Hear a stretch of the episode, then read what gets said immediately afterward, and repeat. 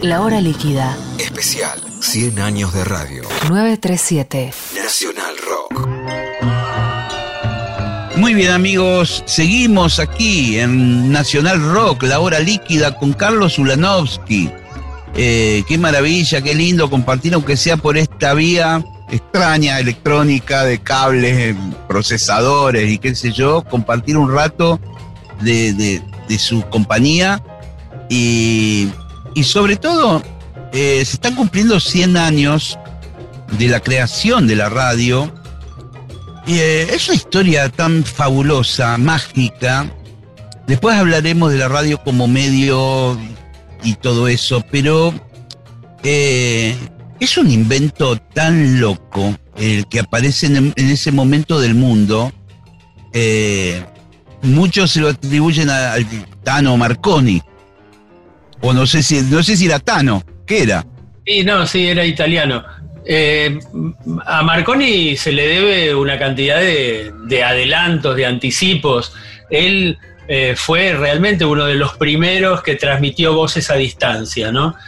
Pero está universalmente, mundialmente reconocido que la primera transmisión radiofónica fue la que hicieron los llamados locos de la azotea el 27 de agosto de 1920. Esa Eso fue la es una- primera. Es una locura. Es una locura. eh, yo al principio creía que era una joda. Después, durante muchos años, entendí que era la primera transmisión en Argentina y que era ya un sistema adoptado en todo el mundo. Y Pero- después me enteré que era en el mundo. Habíamos hecho nosotros la primera transmisión radiofónica. Exactamente, exactamente. Y está reconocido incluso por la UNESCO esto, ¿no? Eh, digo, es la primera transmisión de radio con propósitos radiofónicos, digamos. ¿Por qué? Bueno, porque tuvo continuidad, porque la primera noche salió Parsifal, a las siguientes noches salieron otras óperas, Aida, Manon, Rigoletto, Iris, eh, bueno, este, Sí, así a lo largo, a lo largo de un mes, hasta que eh, el, el nuevo invento comenzó a hacer comidilla de la vida de Buenos Aires y ahí empezaron a acercarse los, los primeros que se acercaron, los tipos de la ópera, porque eran los que sabían colocar la voz, los tipos del, del teatro, porque dijeron, bueno, a ver, ¿cómo es ir a hacer la morisqueta ahí frente a un micrófono, ¿no? Y, y bueno, de a poco... Est- Estamos hablando de 1920, concretamente. Estamos de hace hablando 100 de- años atrás.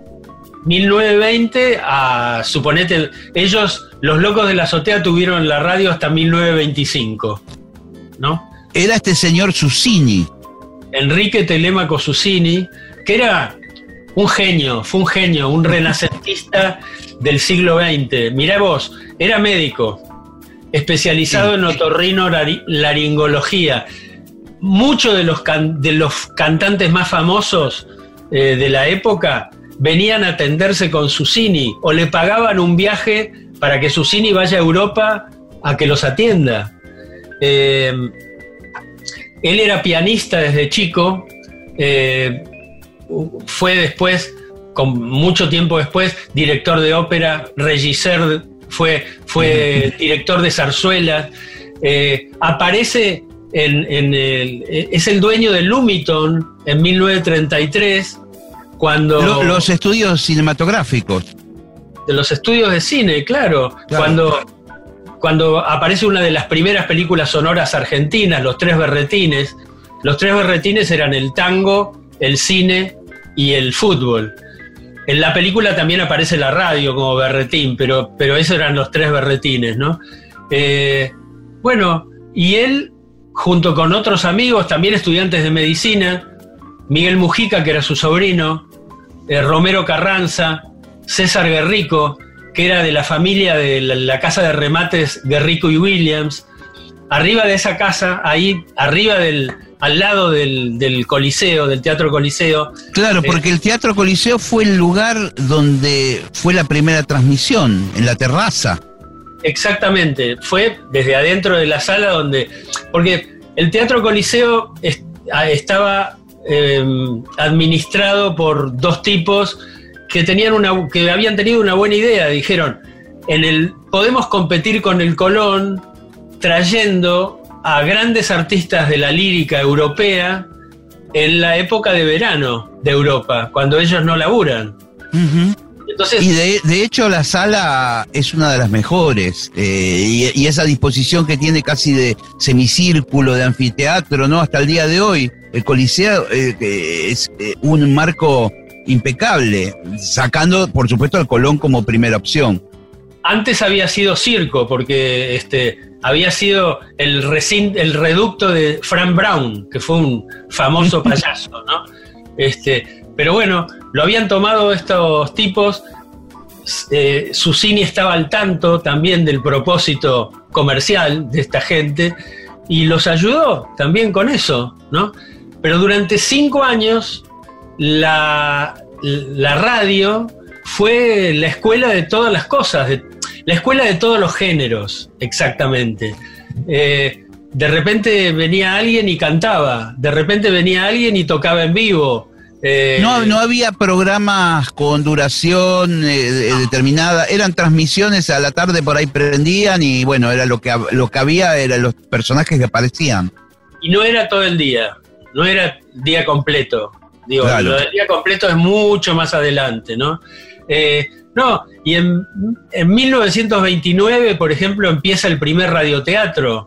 Eh, en 1932 ya eh, hay otros tipos, otros varios pioneros, además de esto de los locos de la azotea. ¿Ya empezaba, empezaba a haber varias emisoras o todos transmitían por la misma señal en megahertz? No, no, no, no. Había eh, ya un montón de emisoras y la mayor parte de, las, los dueños de las primeras emisoras eran también o previamente dueños de eh, comercios de eh, telefonía y electricidad. ¿Qué sé Radio, Radio Brusa, por ejemplo, Radio Bernotti, ¿no? Este, claro, eh, porque uno imagina que todo el fierrerío. Bueno, también yo imaginaba que Susini era un, tipo del palo de la electrónica, que era un técnico de electrónico o algo. No, no, no, era un, intelectual a que al contrario eh, discutía con sus pares acerca de cuál debería ser el, destino, el objetivo de la radiofonía. Algunos le decían, eh, por, ejemplo, en 1925 eh, nace Radio Cultura, que es la primera radio que tiene publicidad. Y entonces muchos trataban de, hacerle entender a, a Susini que ese era el negocio, el negocio era la publicidad, ¿no? Y su cine era inflexible, él, creía, él creía en, lo cultural, ¿no? Claro, y bueno, eh, vos me comentaste que todas las primeras emisiones fueron óperas, música clásica, bueno, la vara muy alta, ¿no? Eh, de entrada. Igual después empezaron a venir los artistas, este, cada uno hacía su pequeña rascada, ¿no? Este, pero, pero te digo, en el año 29 va el primer radioteatro. En el año 30, un español que se llama González Pulido hace un radioteatro y rompe todo, que se llama, un radioteatro se llama Chispazos de Tradición, de tono campero, de tono campero. Y una cosa notable es que en todos esos años hay anticipos de los que hoy se llaman multimedios. Por ejemplo, la LOR Radio Argentina de Susini y sus amigos eh, se había asociado con Crítica, con el diario Crítica. Ah, mira vos, y, se retroalimentaban. Eh, eh, el, diario promocionaba a la radio, la radio tomaba noticias del diario y todo eso. Exactamente. Igual en un momento en que todas las noticias, por ejemplo, las noticias de la Primera Guerra, tardaron meses en llegar a la Argentina cuando llega a la radio, la gente se da cuenta de eso. La gente empieza a darse cuenta de decir, bueno, esto me puede servir, me va a beneficiar. Yo sentado en mi sillón puedo escuchar, por ejemplo, saber cómo salió la pelea de Firpo y Dempsey, año 1923. ¿eh? Claro. Estaban peleando en un suburbio de Nueva York. Claro, porque yo lo que estaba pensando es que en estas primeras transmisiones de Parsifal y todo esto, eh, ¿Cuántos tenían un receptor de radio en su casa? 50 personas. Lo habían comprado eh, sin tener idea, era un aparato que hasta ese momento no servía.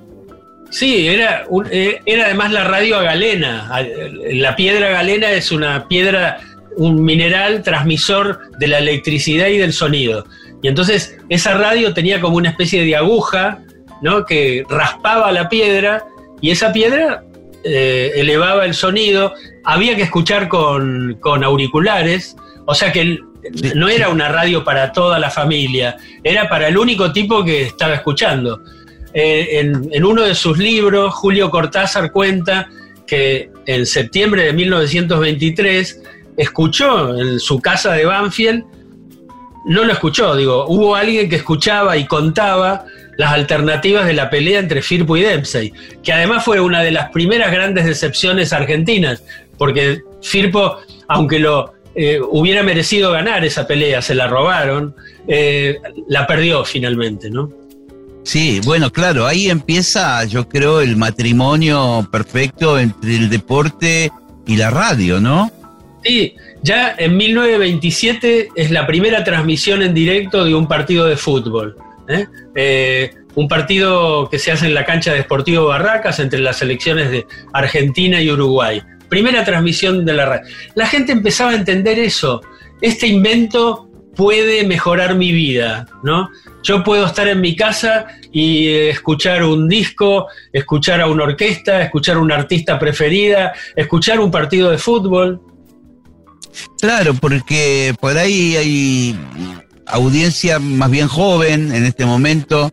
Eh, aclaremos que la única alternativa era para entretenimiento era ir al teatro o al cine, eventualmente. No existía la televisión para nada. Estamos hablando de 20 años antes. Y el cine era mudo. Hasta el año 33 en la Argentina fue, fue mudo, ¿no? Es decir, que esto era un aparato mágico, era la fuente de la felicidad, porque era aprender eso y tenerlo prendido 3, 4, 5 horas. Me imagino también a la noche como compañía, no sé si transmitían a, a la noche.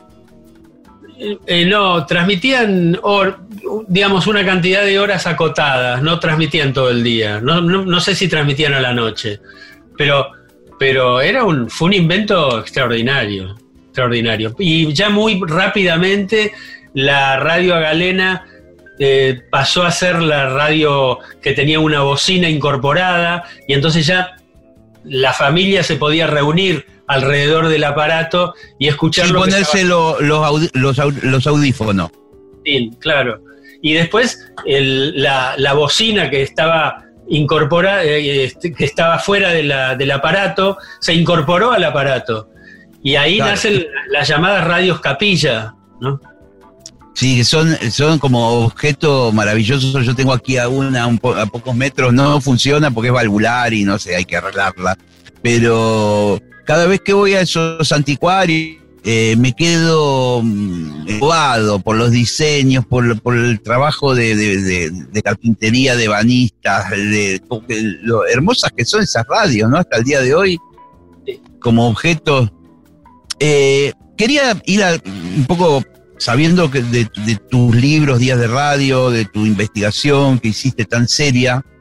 No sé si fue la primera, pero, pero bueno, para todos los que nos gusta la radio fue una especie de, libro gordo de petete, ¿eh? en épocas donde por ahí no estaba tan tanto internet o... eh, y que en alguna oportunidad, o yo no sé si fue con eso o con una revista que me vino acompañado con un CD, con sonidos y audios de, de distintas épocas, que cómo conseguiste eso. Bueno, eh, el, el libro lo hicimos con Juan José Pano, con Gabriela Tichman y con Marta Merkin. Marta Merkin fue la encargada de, de producir el, el CD, ¿no? Entonces, este, pero yo estaba en ese momento casado con Marta Merkin, así que participé muy cercanamente.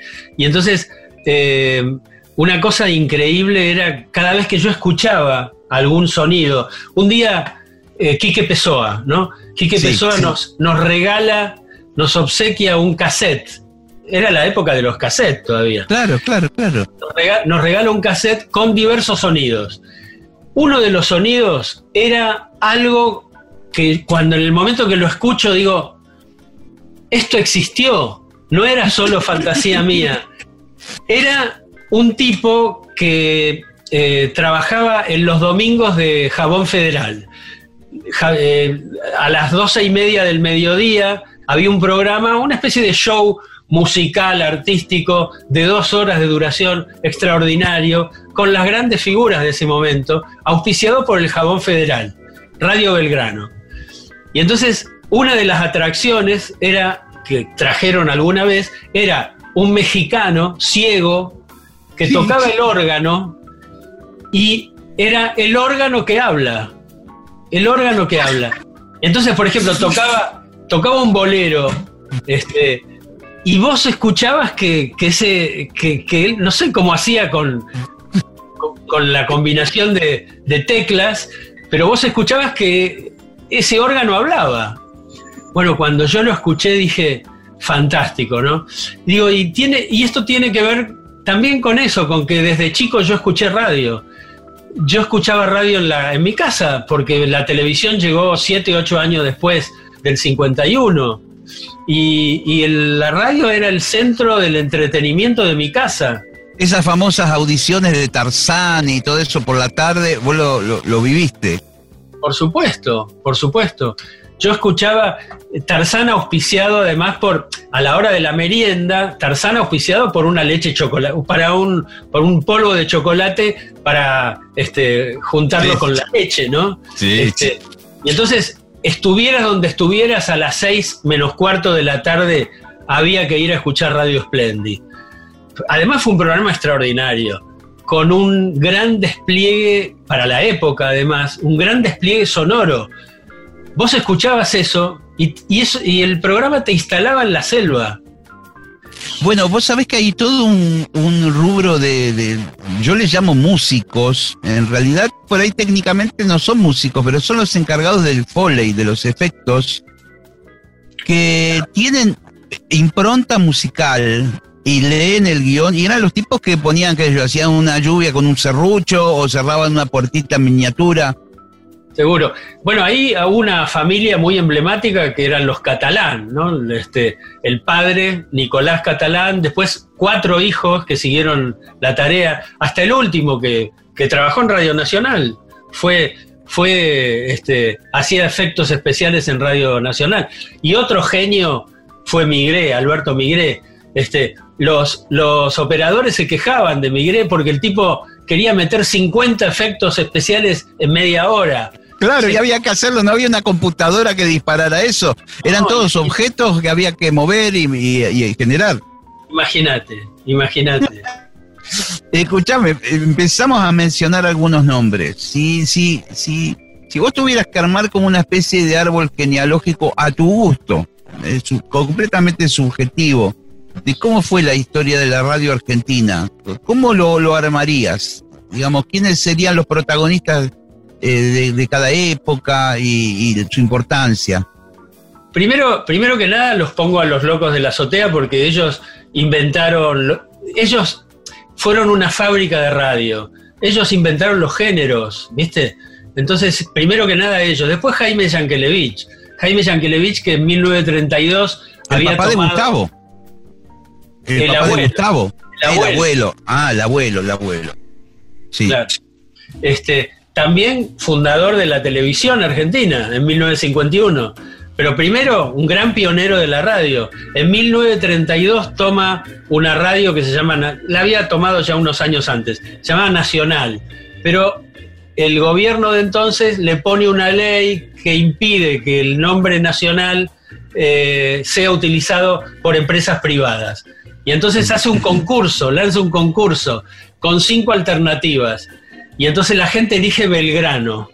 Y ahí Sí, crean- sí. se crea Radio Belgrano. Ya estaba Radio Splendid, que era importante, otros tipos importantes ahí. Benjamín eh, Gache y, y, eh, Antonio Devoto, muy importantes también. Eh, en 1930, eh, ah, te decía eso, crea eh, Yankelevich las cadenas. El tipo dice, si yo transmito desde acá, desde Buenos Aires, a una cantidad de radios, bueno, eh, multiplico mi llegada y económicamente me va a rendir muchísimo más. Y efectivamente, Claro, claro. Que, alguien repitiera la señal y así se fuera encadenando hasta el, el último lugar del país. Y a finales de los 30, entre las cadenas de Belgrano, del Mundo y de Splendid, llegaban a 45 radios del interior. 45 radios que eran muy importantes. Bueno, en 1935, noviembre del 35, se crea Radio El Mundo. Ahí en el edificio donde estás vos, Gillespie. Sí, sí, en Maipú 555, el- este querido edificio que también ha sabido transitar este, durante muchos años. Eh, sí, sí, la verdad que sí. Y fui muy feliz ahí, muy feliz.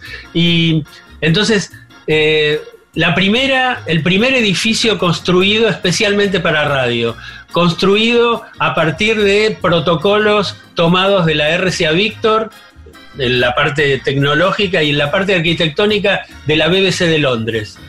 Eh, Sí, es una maravilla, es una Una maravilla. y radio- y apro- aprovechamos pa- para, para invitar a la gente que, que- que, bueno, cuando pase todo esto, eh, finalmente se dé una vuelta por la radio porque a veces hay visitas guiadas, se puede ir al auditorio, se puede ver eh, esa edificación, esos mármoles, ese lujo de una época que, que- que ya no existe, ¿no? Sí, exactamente. Primera radio o primer edificio, uno de los primeros edificios porteños que tuvo aire acondicionado y calefacción. Bueno, eh, insonorizado, pero de primera. Este, Un piano en cada estudio. sí, no, siete estudios, siete, ¿no? Y el auditorio que en ese momento era para 500 personas. Ahora está un poco más limitado, pero igual, este, todas las radios, la, la- la radio era el gran entretenimiento de la gente, Gillespie, y la gente iba a la radio, se empilchaba como si fuera al teatro o al cine.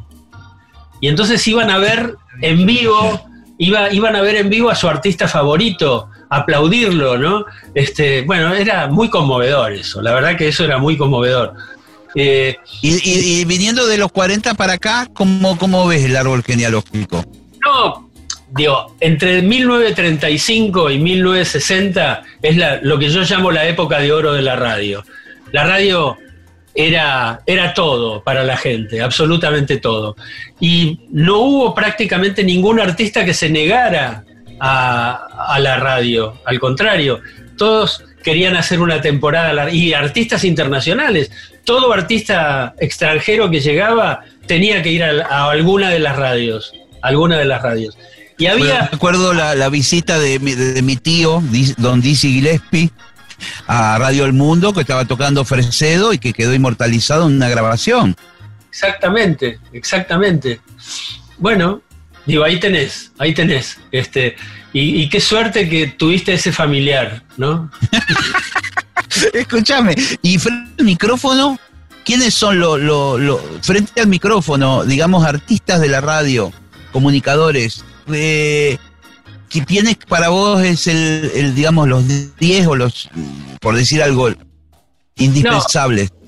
Pero oíme, eh, Nini Marshall, Luis Andrini con Felipe, Sí, eh, sí, claro. veintipi- veintipico de años en Radio El Mundo, los Pérez García, esa hora extraordinaria que tenía Radio El Mundo, entre siete y media y ocho y media de la noche, cuatro programas en vivo de 15 minutos, siete y media, qué pareja Rin soberbia, Héctor Maselli y Blanquita Santos. Eh, Rinzo era un jabón en polvo en el momento en que eh, estaban llegando los primeros lavarropas. No había Claro. lavarropas antes. Bueno, la gente Claro. lavaba, las mujeres lavaban a mano. Y cada 15 minutos empezaba un programa nuevo. A las 8 menos cuarto, Héctor y su jazz, Héctor Lomuto. Sí, ese era el que escuchaba a mi viejo y que me hablaba del jazz y de que escuchaba ahí las orquestas. Tenía una big band. Sí. Extraordinaria, extraordinaria. Hace poco se hizo un documental sobre eso, búscalo. Te- Bueno, me interesa, sí, Te va a gustar. Eh, a las 8 de la noche, el Glostora Tango Club, que era, el Glostora era el fijador de la juventud triunfadora. Si no te Claro. peinaba con, si no te peinabas con glostora no existías. Claro, la gomina de esa época, ¿no? Claro, y a las 20:15 estaban los Pérez García. Sonaba el teléfono, había un efecto de teléfono y atendía el jefe de la familia, don Pedro. Decía, sí, sí, esta es la casa de los Pérez García, decían, ¿no? Y entonces, pero además, con el tiempo, empezaron a tener como códigos secretos y tenía ese llamado pequeñas dedicatorias, porque era en vivo. Claro, Entonces, claro, se lo- claro. se lo dedicaban a alguien familiar, a alguien que estaba enfermo, a alguien que se lo había pedido especialmente, bueno, etcétera. Bueno, eh, después, eh, eh, no sé, los cinco grandes del buen humor, extraordinarios, Buono Estriano, de, de los primeros humoristas en, en la radio, ¿no? El noticiero de radio, el, el boletín sintético de Radio El Mundo, leído por Carlos Ataquini, ¿no? Claro, Que claro. Y que, que tenía una voz muy particular, me imagino. Tenía una voz muy particular y Antonio Carrizo cuenta que se decía que se ponía un, un eh, ¿cómo Un se llama eso? broche o algo. Un broche de la ropa. Para que Eh, se quede todo así. Exactamente, para el, a enfatizar el tono gangoso. Bueno, pero Taquini fue la voz de la guerra, de la Segunda Guerra Mundial. La información. No era una radio como es ahora, absolutamente rendida a la información, a la actualidad. La de hoy es así, es pura información, con, con humor, con, con desparpajo, con, con gracia, pero, pero la radio de ese momento era artística, era, era radio de, de- era, por ejemplo, todo se le, todo salía, todo había que leerlo. No había estaba prohibida la improvisación. Si Es por decir, ejemplo que había gente que inscribiendo todo el tiempo. la oficina de continuidades, así se llamaba. De ahí salían hasta los buenos días y las buenas noches. No se, pod- no se podía improvisar. Recién la improvisación empieza a mediados del 60 con el negro guerrero, bueno, en fin, y otras personas. Pero, pero hasta ese momento estaba, te sancionaban. Si, por ejemplo, una locutora, ahí está el caso de una locutora que se, se le había escapado una risa, ¿no? Este, Sí, frente sí. al micrófono. La, la percibieron, le llamaron la atención. No se puede eso, ¿no? Digo, era una radio absolutamente artística, pero también muy formal. Sí, sí, y de una, me imagino yo, una gran calidad. Eh, después, claro, naturalmente la ficción, la fantasía migró hacia la televisión. Pero, Y- oíme, era- eran radios que tenían orquestas estables. Hasta tri- Radio El Mundo, por ejemplo, tenía trío de guitarristas estables. Por si venía, no sé, un folclorista y a cantar al mediodía. Bueno, eh, tenían Estaban los tipos ahí en el pasillo eh, fumando y esperando que venga un artista para acompañarlo. Exactamente, exactamente. Pero pertenecían a la radio. Había elencos de radioteatro estables. Bueno, eso se termina en 1960, cuando a partir de la superstición de que la televisión iba a matar a la radio, llega la televisión privada, primero dos canales, al año siguiente un tercer canal, eh, cinco años después el, el quinto canal por aire, eh, y, y ya estaba Canal 7 desde 1951. Bueno, ahí empieza la, la superstición de que la radio se moría, ¿no? Pues de la mano de una emisora que fue Rivadavia, con una cantidad de programas, por ejemplo, el rotativo del aire de Radio Rivadavia, el hecho de que empezó a transmitir 24 horas, eh, un- una, los programas del Gordo Muñoz, la edición Sí, oral la- deportiva, La oral deportiva, claro. transmisiones de fútbol y el género del magazine, que es un género que todavía hoy domina la radio. Sí, sí, Eh, es cierto. La gran figura en ese momento fue Cacho Fontana con el Fontana Show, ¿no? Que era, que era el formato este de, de- de un conductor y tres o cuatro sentados en la mesa con distintas especialidades, digamos. El, el el Sol, que era el conductor, ya con experiencia en televisión, ¿no? Claro.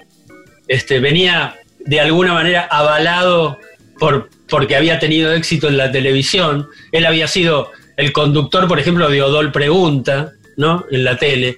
Bueno, y Cacho con eh, las dos locutoras extraordinarias, María Esther Viñola y Reina Morán, con, eh, con eh, Silvio Uberman, con Domingo Di Núbila, con Magdalena Ruiz Guiñazú.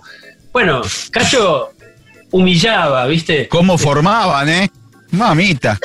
humillaba, humillaba. Este, me acuerdo de esto que te va a divertir. En el año 72 hicimos con Mario Magdas un programa en el que debutó Dolina. Qué maravilla. Que venía, el negro venía más de la publicidad, ¿verdad? Claro, había pasado toda la época de radio, de, Radio Rivadavia en el departamento de publicidad, ¿no?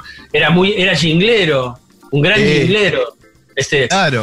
El jinglero de Aguamar y el jinglero de, de mm, eh, el, el, jingle del Che Pibe del banco, que ni, siquiera me acuerdo eh, cómo se llamaba el banco. Si voy, voy al banco voy contento, ¿no? Eh, ese. Sí, bueno, y entonces en el momento en que Cacho Fontana humillaba con sus móviles, cedidos por la empresa de Alberto J. Armando, nosotros inventamos un personaje que hacía Dolina maravillosamente bien, que era el inmóvil. y que no, estaba en ningún lado, digamos. Claro, Dolina hacía de un, del inmóvil Gómez, que era un inmóvil, un movilero chanta y, trucho, que nos mentía a Mario y a mí, y entonces eh, nosotros le, le dábamos una tarea y él invariablemente llamaba desde el teléfono público del bar de la esquina, mintiendo que estaba en el destino que le habíamos encomendado. Qué maravilla. Qué, Lo que debe haber sido eso. Fue precioso. Eh, se llamaba Mañanitas Nocturnas. Estuvimos entre el 72 y el 74. Y eh, este, era la época en que yo dejé de ser inmortal. Yo creía hasta ese momento que iba a ser inmortal. ¿Y, ¿Y por qué? Bueno, porque no se me ocurría que me podía pasar algo que me interrumpiera la vida. Y sí me pasó. Entonces, este, eh, bueno. ¿Tuviste un problema de salud, un golpe muy grande?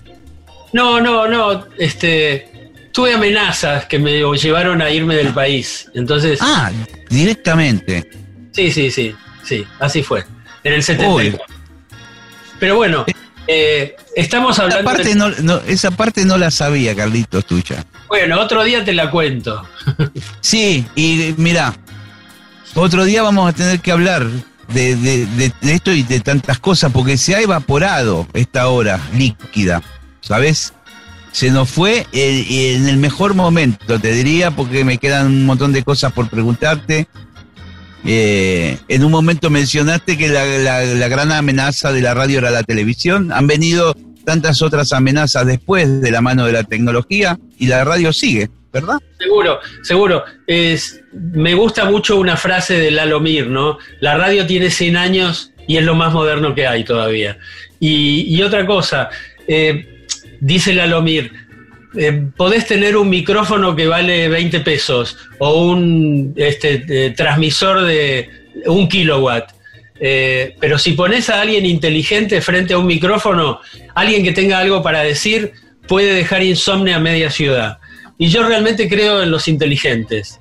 Creo, creo el, que la radio de autor mata a la multiplataforma.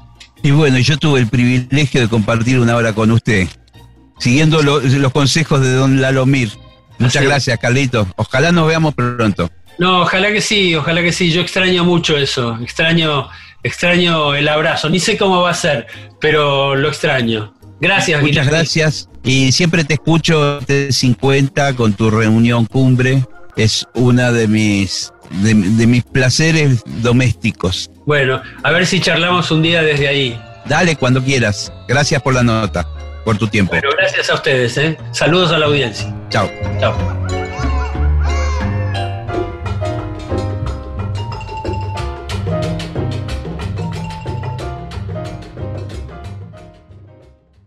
La hora líquida. Especial 100 años de radio. 937. Nacional. Muy bien amigos, seguimos aquí en Nacional Rock, la hora líquida con Carlos Ulanovsky. Eh, qué maravilla, qué lindo compartir, aunque sea por esta vía extraña, electrónica, de cables, procesadores y qué sé yo, compartir un rato de su compañía y, y sobre todo eh, se están cumpliendo 100 años de la creación de la radio. Y, eh, es una historia tan fabulosa, mágica. Después hablaremos de la radio como medio y todo eso, pero eh, es un invento tan loco el que aparece en, ese momento del mundo. Eh, muchos se lo atribuyen al Tano Marconi. O no sé si, no sé si era Tano, ¿qué era? Sí, no, sí, era italiano. Eh, a Marconi se le debe una cantidad de, de adelantos, de anticipos. Él eh, fue realmente uno de los primeros que transmitió voces a distancia, ¿no? Pero está universalmente, mundialmente reconocido que la primera transmisión radiofónica fue la que hicieron los llamados locos de la azotea el 27 de agosto de 1920. Esa Eso fue la una- primera. Es una locura, es una locura. eh, yo al principio creía que era una joda, después durante muchos años entendí que era la primera transmisión en Argentina y que era ya un sistema adoptado en todo el mundo. Y Pero- después me enteré que era en el mundo, habíamos hecho nosotros la primera transmisión radiofónica. Exactamente, exactamente. Y está reconocido incluso por la UNESCO esto, ¿no? Eh, digo, el- es la primera transmisión de radio con propósitos radiofónicos, digamos. ¿Por qué? Bueno, porque tuvo continuidad, porque la primera noche salió Parsifal, a las siguientes noches salieron otras óperas, Aida, Manon, Rigoletto, Iris, eh, bueno, este, Sí, así a lo largo, a lo largo de un mes, hasta que eh, el, el nuevo invento comenzó a hacer comidilla de la vida de Buenos Aires y ahí empezaron a acercarse los, los primeros que se acercaron, los tipos de la ópera, porque eran los que sabían colocar la voz, los tipos del, del teatro, porque dijeron, bueno, a ver, cómo es ir a hacer la morisqueta ahí frente a un micrófono, ¿no? Y, y bueno, de a poco... Est- Estamos hablando de 1920, concretamente. Estamos hace hablando 100 de- años atrás. 1920 a, suponete, ellos, los locos de la azotea tuvieron la radio hasta 1925, ¿no? Era este señor Susini. Enrique Telemaco Susini, que era un genio, fue un genio, un renacentista del siglo XX. Mirá vos, era médico, especializado en otorrino laringología. Muchos de los, can- de los cantantes más famosos eh, de la época venían a atenderse con Susini o le pagaban un viaje para que Susini vaya a Europa a que los atienda.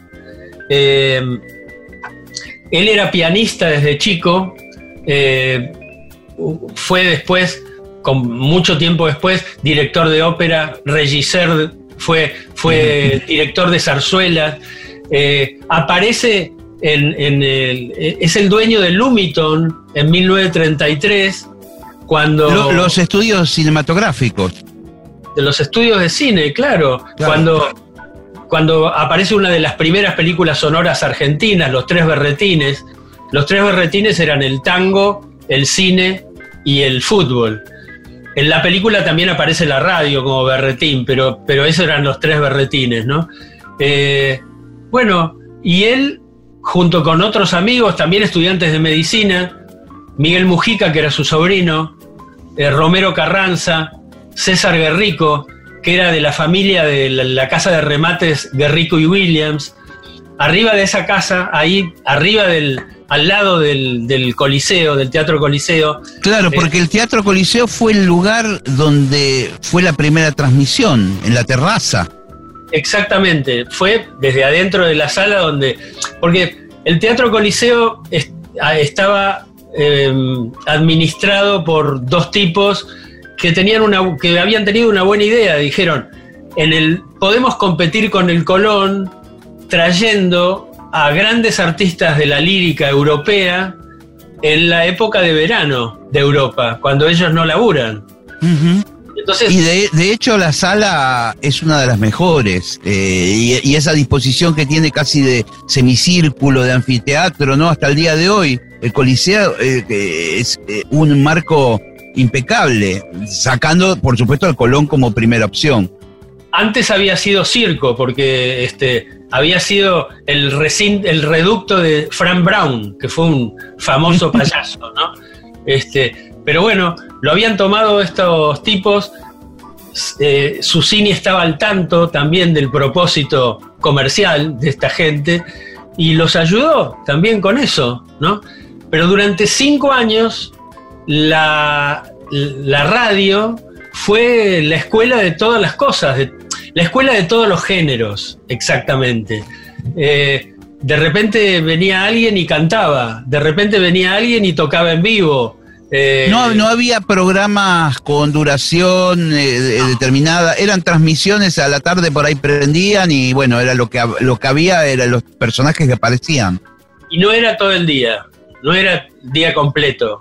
Digo, lo del día completo es mucho más adelante, ¿no? No, y en, 1929, por ejemplo, empieza el primer radioteatro. Eh, en 1932 ya eh, hay otros tipos, otros varios pioneros, además de esto de los locos de la azotea. ¿Ya empezaba, empezaba a haber varias emisoras o todos transmitían por la misma señal en megahertz? No, no, no, no. Había eh, ya un montón de emisoras y la mayor parte de, las, los dueños de las primeras emisoras eran también o previamente dueños de eh, comercios de eh, telefonía y electricidad. Que yo, Radio, Radio Brusa, por ejemplo, Radio Bernotti, ¿no? Este, claro, eh, porque uno imagina que todo el fierrerío.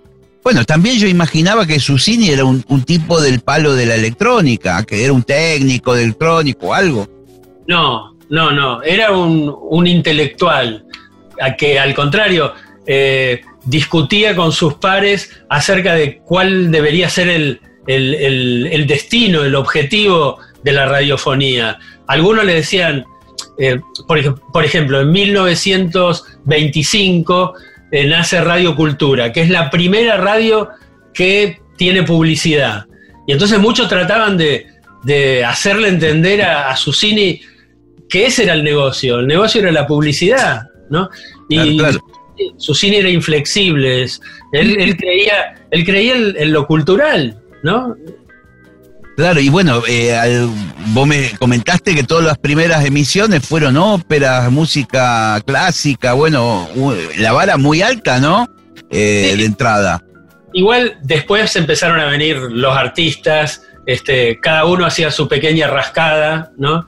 Este, pero, pero te digo, en el año 29 va el primer radioteatro. En el año 30, un español que se llama González Pulido hace un radioteatro y rompe todo, que se llama, un radioteatro se llama Chispazos de Tradición, de tono campero, de tono campero.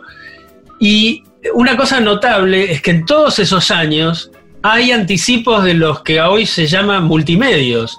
Por ejemplo, la LOR Radio Argentina de Susini y sus amigos eh, se había asociado con Crítica, con el diario Crítica. Ah, mira vos, y, se retroalimentaban. Eh, eh, el, diario promocionaba la radio, la radio tomaba noticias del diario y todo eso. Exactamente. Igual en un momento en que todas las noticias, por ejemplo, las noticias de la Primera Guerra, tardaron meses en llegar a la Argentina cuando llega a la radio, la gente se da cuenta de eso. La gente empieza a darse cuenta de decir, bueno, esto me puede servir, me va a beneficiar.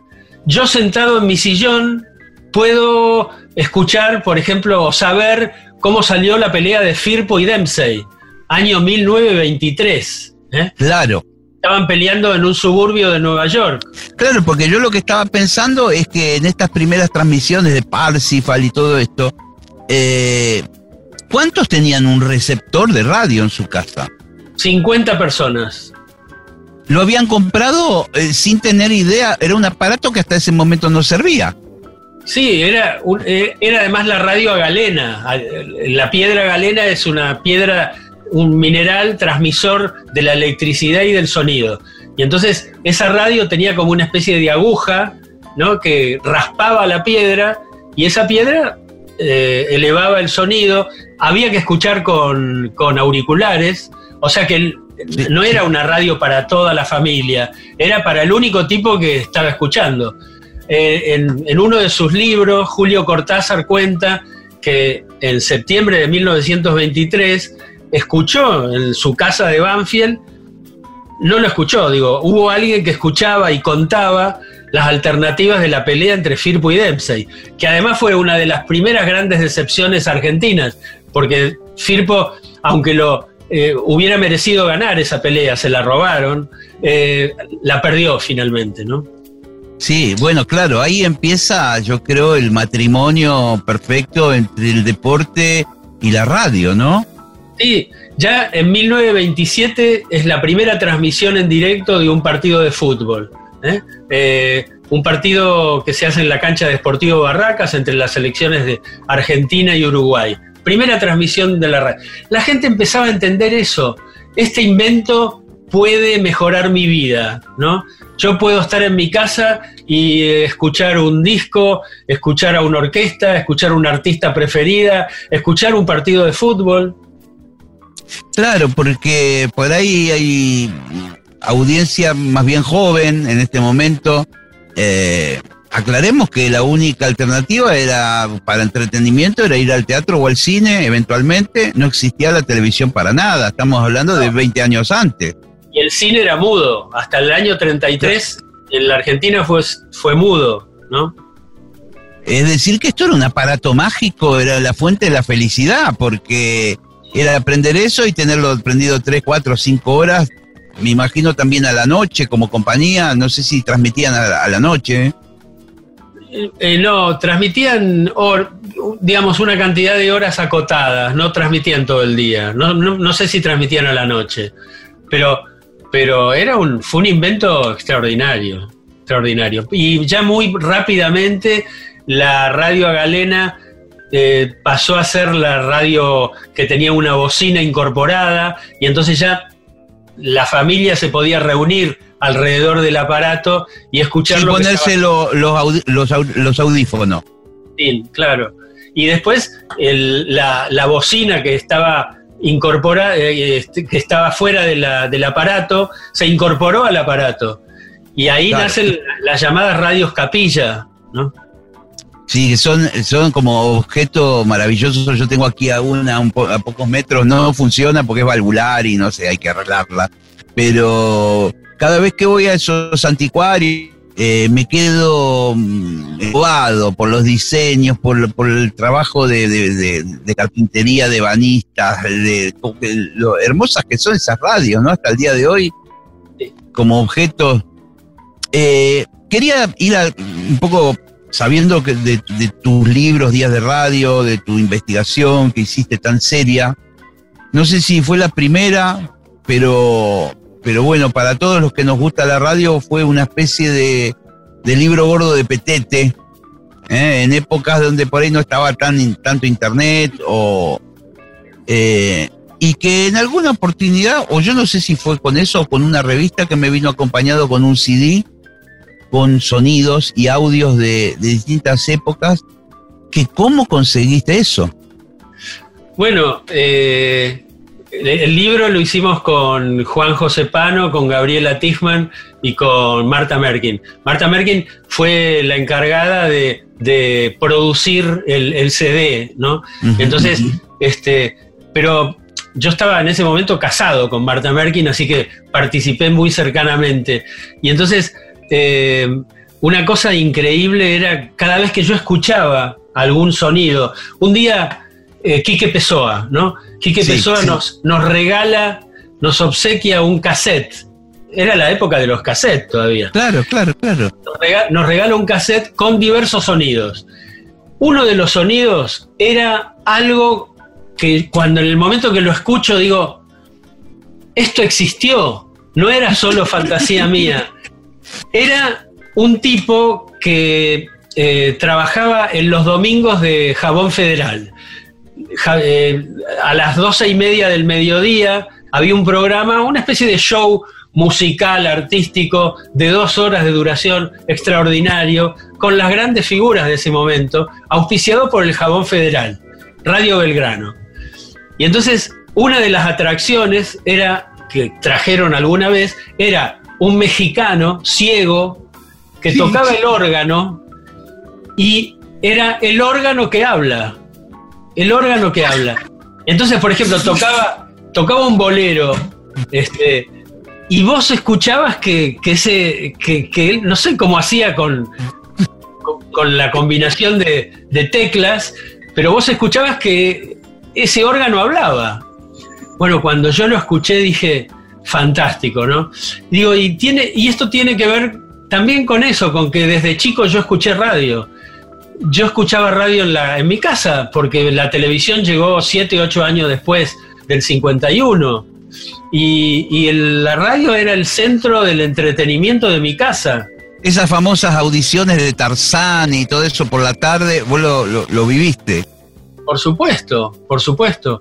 Yo escuchaba Tarzán auspiciado además por, a la hora de la merienda, Tarzán auspiciado por una leche chocolate, para un, por un polvo de chocolate para este, juntarlo con la leche, ¿no? Sí, este, Y entonces, estuvieras donde estuvieras a las seis menos cuarto de la tarde, había que ir a escuchar Radio Splendid. Además fue un programa extraordinario, con un gran despliegue, para la época además, un gran despliegue sonoro vos escuchabas eso y, eso y el programa te instalaba en la selva. Bueno, vos sabés que hay todo un, rubro de, yo les llamo músicos, en realidad por ahí técnicamente no son músicos, pero son los encargados del foley, de los efectos, que tienen impronta musical y leen el guion, y eran los tipos que ponían que hacían una lluvia con un serrucho o cerraban una puertita en miniatura. Seguro. Bueno, ahí hubo una familia muy emblemática que eran los catalán, ¿no? Este, el padre, Nicolás Catalán, después cuatro hijos que siguieron la tarea, hasta el último que, trabajó en Radio Nacional. Fue, fue, este, hacía efectos especiales en Radio Nacional. Y otro genio fue Migré, Alberto Migré. Este, los, los operadores se quejaban de Migré porque el tipo quería meter 50 efectos especiales en media hora. Claro, y había que hacerlo, no había una computadora que disparara eso. Eran todos objetos que había que mover y, generar. Imagínate, imagínate. Escuchame, empezamos a mencionar algunos nombres. Sí, sí, sí. Si vos tuvieras que armar como una especie de árbol genealógico a tu gusto, completamente subjetivo, de cómo fue la historia de la radio argentina, ¿cómo lo, lo armarías? Digamos, ¿quiénes serían los protagonistas eh, de, cada época y, su importancia? Primero, primero que nada los pongo a los locos de la azotea porque ellos inventaron, ellos fueron una fábrica de radio, ellos inventaron los géneros, ¿viste? Entonces, primero que nada ellos, después Jaime Yankelevich, Jaime Yankelevich que en 1932 el había papá de Gustavo. El, papá abuelo, de Gustavo. El abuelo. Ah, el abuelo, el abuelo. Sí. Claro. Este, también fundador de la televisión argentina en 1951. Pero primero, un gran pionero de la radio. En 1932 toma una radio que se llama, la había tomado ya unos años antes, se llamaba Nacional. Pero el gobierno de entonces le pone una ley que impide que el nombre nacional eh, sea utilizado por empresas privadas. Y entonces hace un concurso, lanza un concurso con cinco alternativas. Y entonces la gente elige Belgrano. Y ahí se crea Radio Belgrano. Ya estaba Radio Splendid, que era importante, otros tipos importantes ahí. Benjamín eh, Gache y, eh, Antonio Devoto, muy importantes también. Eh, en 1930, ah, te decía eso, crea eh, Yankelevich las cadenas. El tipo dice, si yo transmito desde acá, desde Buenos Aires, a una cantidad de radios, bueno, eh, multiplico mi llegada y económicamente me va a rendir muchísimo más. Y efectivamente, Claro, Que, que alguien repitiera la señal y así se fuera encadenando hasta el, el último lugar del país. Y a finales de los 30, entre las cadenas de Belgrano, del Mundo y de Splendid, llegaban a 45 radios del interior. 45 radios que eran muy importantes. Bueno, en 1935, noviembre del 35, se crea Radio El Mundo. Ahí en el edificio donde estás vos, Gillespie. Sí, sí, en Maipú 555, el- este querido edificio que también ha sabido transitar este, durante muchos años. Eh, sí, sí, la verdad que sí. Y fui muy feliz ahí, muy feliz. Y entonces, eh, la primera, el primer edificio construido especialmente para radio, construido a partir de protocolos tomados de la RCA Victor, en la parte tecnológica y en la parte arquitectónica de la BBC de Londres. Eh, Sí, es una maravilla, es una, maravilla. y- radio- Y, una radio- apro- aprovechamos pa- para, para invitar a la gente que, que- que, bueno, cuando pase todo esto, eh, finalmente se dé una vuelta por la radio porque a veces hay visitas guiadas, se puede ir al auditorio, se puede ver eh, esa edificación, esos mármoles, ese lujo de una época que, ya no existe, ¿no? Sí, exactamente. Primera radio o primer edificio, uno de los primeros edificios porteños que tuvo aire acondicionado y calefacción. Bueno, eh, insonorizado, pero de primera. Este, Un piano en cada estudio. sí, no, siete estudios, siete. Sí. ¿no? Y el auditorio que en ese momento era para 500 personas, ahora está un poco más limitado, pero igual, este, todas las radios, la, la- la radio era el gran entretenimiento de la gente, Gillespie, y la gente iba a la radio, se empilchaba como si fuera al teatro o al cine. Y entonces iban a ver en vivo, iba, iban a ver en vivo a su artista favorito, aplaudirlo, ¿no? Este, bueno, era muy conmovedor eso, la verdad que eso era muy conmovedor. Eh, Y, y- y viniendo de los 40 para acá, ¿cómo, cómo ves el árbol genealógico?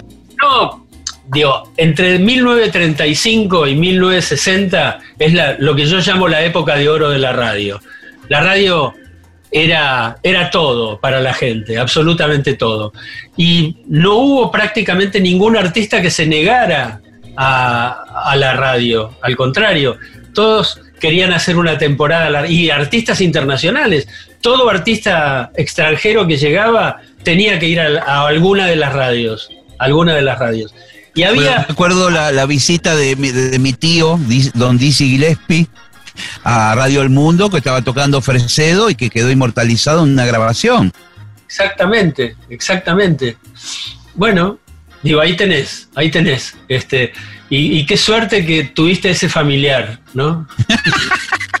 Escúchame, y frente al micrófono, ¿quiénes son los, los- frente al micrófono, digamos, artistas de la radio, comunicadores? Eh, ¿Quiénes para vos es el, el, digamos, los 10 o los, por decir algo, indispensables? Pero oíme, eh, Nini Marshall, Luis Andrini con Felipe, Sí, de sí, claro. veintipi- veintipico de años en Radio El Mundo, los Pérez García, esa hora extraordinaria que tenía Radio El Mundo, entre siete y media y ocho y media de la noche, cuatro programas en vivo de 15 minutos, siete y media, qué pareja Rin soberbia, Héctor Maselli y Blanquita Santos. Eh, Rinzo era un jabón en polvo en el momento en que eh, estaban llegando los primeros lavarropas. No había Claro. lavarropas antes. Bueno, la gente Claro. lavaba, las mujeres lavaban a mano. Y cada 15 minutos empezaba un programa nuevo. A las 8 menos cuarto, Héctor y su jazz, Héctor Lomuto. Sí, ese era el que escuchaba mi viejo y que me hablaba del jazz y de que escuchaba ahí las orquestas. Tenía una big band Sí. extraordinaria, extraordinaria. Hace poco se hizo un documental sobre eso, búscalo. Te- Bueno, te va a me interesa, sí. Te va a gustar. Eh, a las 8 de la noche, el Glostora Tango Club, que era, el Glostora era el fijador de la juventud triunfadora. Si no te peinabas con, si no te peinabas con Glostora, no existías. Claro, la gomina de esa época, ¿no? Claro. Y a las 20.15 estaban los Pérez García. sonaba el teléfono, había un efecto de teléfono y atendía el jefe de la familia, don Pedro. Decía, sí, sí, esta es la casa de los Pérez García, decían, ¿no? Y entonces, pero además, con el tiempo, empezaron a tener como códigos secretos y tenía ese llamado pequeñas dedicatorias, porque era en vivo. Claro, Entonces, claro, claro. Se lo dedicaban a alguien familiar, a alguien que estaba enfermo, a alguien que se lo había pedido especialmente, bueno, etcétera. Bueno, eh, después, eh, eh, no sé, los cinco grandes del buen humor, extraordinarios, Buono Estriano, de, los primeros humoristas en, en la radio, ¿no? El noticiero de radio, el, el boletín sintético de Radio El Mundo, leído por Carlos Ataquini, ¿no? Claro, Que claro. Que, que tenía una voz muy particular, me imagino. Tenía una voz muy particular y Antonio Carrizo cuenta que se decía que se ponía un, un, eh, ¿cómo se llama broche o algo. broche de la ropa. Para que se quede todo así. Exactamente, para el, a enfatizar el tono gangoso. Bueno, pero Taquini fue la voz de la guerra, de la Segunda Guerra Mundial. La información. No era una radio como es ahora, absolutamente rendida a la información, a la actualidad. La de hoy es así, es pura información, con, con humor, con, con desparpajo, con, con gracia, pero, pero la radio de ese momento era artística, era, era radio de, de- era, por ejemplo, todo se le, todo salía, todo había que leerlo. No había estaba prohibida la improvisación. Si Es por decir, ejemplo que había gente que inscribiendo todo el tiempo. la oficina de continuidades, así se llamaba. De ahí salían hasta los buenos días y las buenas noches. No se, pod- no se podía improvisar.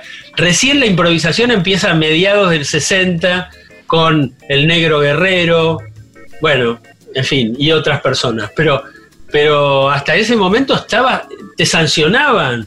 Si, por ejemplo, una locutora, ahí está el caso de una locutora que se, se le había escapado una risa, ¿no? Este, Sí, frente sí. al micrófono. La, la percibieron, le llamaron la atención. No se puede eso, ¿no? Digo, era una radio absolutamente artística, pero también muy formal. Sí, sí, y de una, me imagino yo, una gran calidad. Eh, después, claro, naturalmente la ficción, la fantasía migró hacia la televisión. Pero, Y- oíme, era- eran radios que tenían orquestas estables. Hasta tri- Radio El Mundo, por ejemplo, tenía trío de guitarristas estables. Por si venía, no sé, un folclorista y a cantar al mediodía. Bueno, eh, tenían Estaban los tipos ahí en el pasillo eh, fumando y esperando que venga un artista para acompañarlo. Exactamente, exactamente. Pero pertenecían a la radio. Había elencos de radioteatro estables. Bueno, eso se termina en 1960, cuando a partir de la superstición de que la televisión iba a matar a la radio, llega la televisión privada, primero dos canales, al año siguiente un tercer canal, eh, cinco años después el, el quinto canal por aire, eh, y, y ya estaba Canal 7 desde 1951. Bueno, ahí empieza la, la superstición de que la radio se moría, ¿no? Pues de la mano de una emisora que fue Rivadavia, con una cantidad de programas, por ejemplo, el rotativo del aire de Radio Rivadavia, el hecho de que empezó a transmitir 24 horas, eh, un- una, los programas del Gordo Muñoz, la edición Sí, oral la- La oral deportiva, claro. transmisiones de fútbol, y el género del magazine, que es un género que todavía hoy domina la radio. Sí, sí, Eh, es cierto. La gran figura en ese momento fue Cacho Fontana, con el Fontana Show, ¿no? Que era, que era el formato este de, de- de un conductor y tres o cuatro sentados en la mesa con distintas especialidades, digamos. El, el el Sol, que era el conductor, ya con experiencia en televisión, ¿no? Claro. Este, venía de alguna manera avalado por, porque había tenido éxito en la televisión. Él había sido el conductor, por ejemplo, de Odol Pregunta, ¿no? En la tele. Bueno, Y Cacho con eh, las dos locutoras extraordinarias, María Esther Viñola y Reina Morán, con, eh, con eh, Silvio Uberman, con Domingo Dinuila, con Magdalena Ruiz Guiñazú. Bueno, Cacho humillaba, ¿viste? ¿Cómo formaban, eh? Mamita. humillaba, humillaba. Este, me acuerdo de esto que te va a divertir. En el año 72 hicimos con Mario Magdas un programa en el que debutó Dolina. Qué maravilla. Que venía, el negro venía más de la publicidad, ¿verdad? Claro, había pasado toda la época de radio, de, de Radio Rivadavia en el departamento de publicidad, ¿no? Era muy, era jinglero, un gran Sí. jinglero. Este, Claro. el jinglero de Aguamar y el jinglero de, de, mm, eh, Che- el, Che- el jingle del Che Pibe del banco, Sí, sí. que no- ni, ni siquiera me acuerdo Eh, cómo se llamaba el banco. Si voy, voy al banco voy contento, ¿no? Eh, es- ese. Sí, bueno, y entonces eh, en el momento en que Cacho Fontana humillaba con sus móviles, cedidos por la empresa de Alberto J. Armando, eh, nosotros inventamos un personaje que hacía Dolina maravillosamente bien, que era el inmóvil. Y que no, que no estaba en ningún lado, digamos. Claro, Dolina hacía de un, del inmóvil Gómez, que era un inmóvil, un mobilero chanta y, y trucho, que nos mentía a Mario y a mí, y entonces eh, nosotros le, le dábamos una tarea y él invariablemente llamaba desde el teléfono público del bar de la esquina, mintiendo que estaba en el destino que le habíamos encomendado. Qué Pero bueno. maravilla. Qué, Sí. Lo que debe haber sido eso. Fue precioso, eh, se llamaba Mañanitas Nocturnas, estuvimos entre el 72 y el 74 y eh, este, era la época en que yo dejé de ser inmortal. Yo creía hasta ese momento que iba a ser inmortal. ¿Y, ¿Y por qué? Bueno, porque no se me ocurría que me podía pasar algo que me interrumpiera la vida. Y sí me pasó. Entonces, este, eh, bueno, Tuviste un problema me- de salud, un golpe muy grande. No, no, no. Este, tuve amenazas que me llevaron a irme del país. Entonces, Ah, directamente. sí, sí, sí, sí, así fue. En el 74. Pero bueno, eh, estamos Esa hablando. parte, de- no, no- esa parte no la sabía, Carlitos, tuya. Bueno, otro día te la cuento. Sí, y mira, otro día vamos a tener que hablar de, de- de- de esto y de tantas cosas, porque se ha evaporado esta hora líquida, ¿sabes? Se nos fue eh, en el mejor momento, te diría, porque me quedan un montón de cosas por preguntarte. Eh, en un momento mencionaste que la, la- gran amenaza de la radio era la televisión. Han venido tantas otras amenazas después de la mano de la tecnología y la radio sigue, ¿verdad? Seguro, seguro. Es, me gusta mucho una frase de Lalo Mir, ¿no? La radio tiene 100 años y es lo más moderno que hay todavía. Y, y otra cosa, eh, dice Lalo Mir, eh, podés tener un micrófono que vale 20 pesos o un este, eh, transmisor de un kilowatt. Eh, pero si pones a alguien inteligente frente a un micrófono, alguien que tenga algo para decir, puede dejar insomne a media ciudad. Y yo realmente creo en los inteligentes. Creo, creo el, que la radio de autor mata a la multiplataforma. Y bueno, yo tuve el privilegio de compartir una hora con usted, siguiendo lo- los consejos de don Lalomir. Muchas Así. gracias, Carlito. Ojalá nos veamos pronto. No, ojalá que sí, ojalá que sí. Yo extraño mucho eso. Extraño, extraño el abrazo. Ni sé cómo va a ser, pero lo extraño. Gracias, Muchas gracias. Y siempre te escucho de 50 con tu reunión cumbre. Es una de mis, de, de mis placeres domésticos. Bueno, a ver si charlamos un día desde ahí. Dale cuando quieras. Gracias por la nota, por tu tiempo. Bueno, gracias a ustedes. ¿eh? Saludos a la audiencia. Chao. Chao.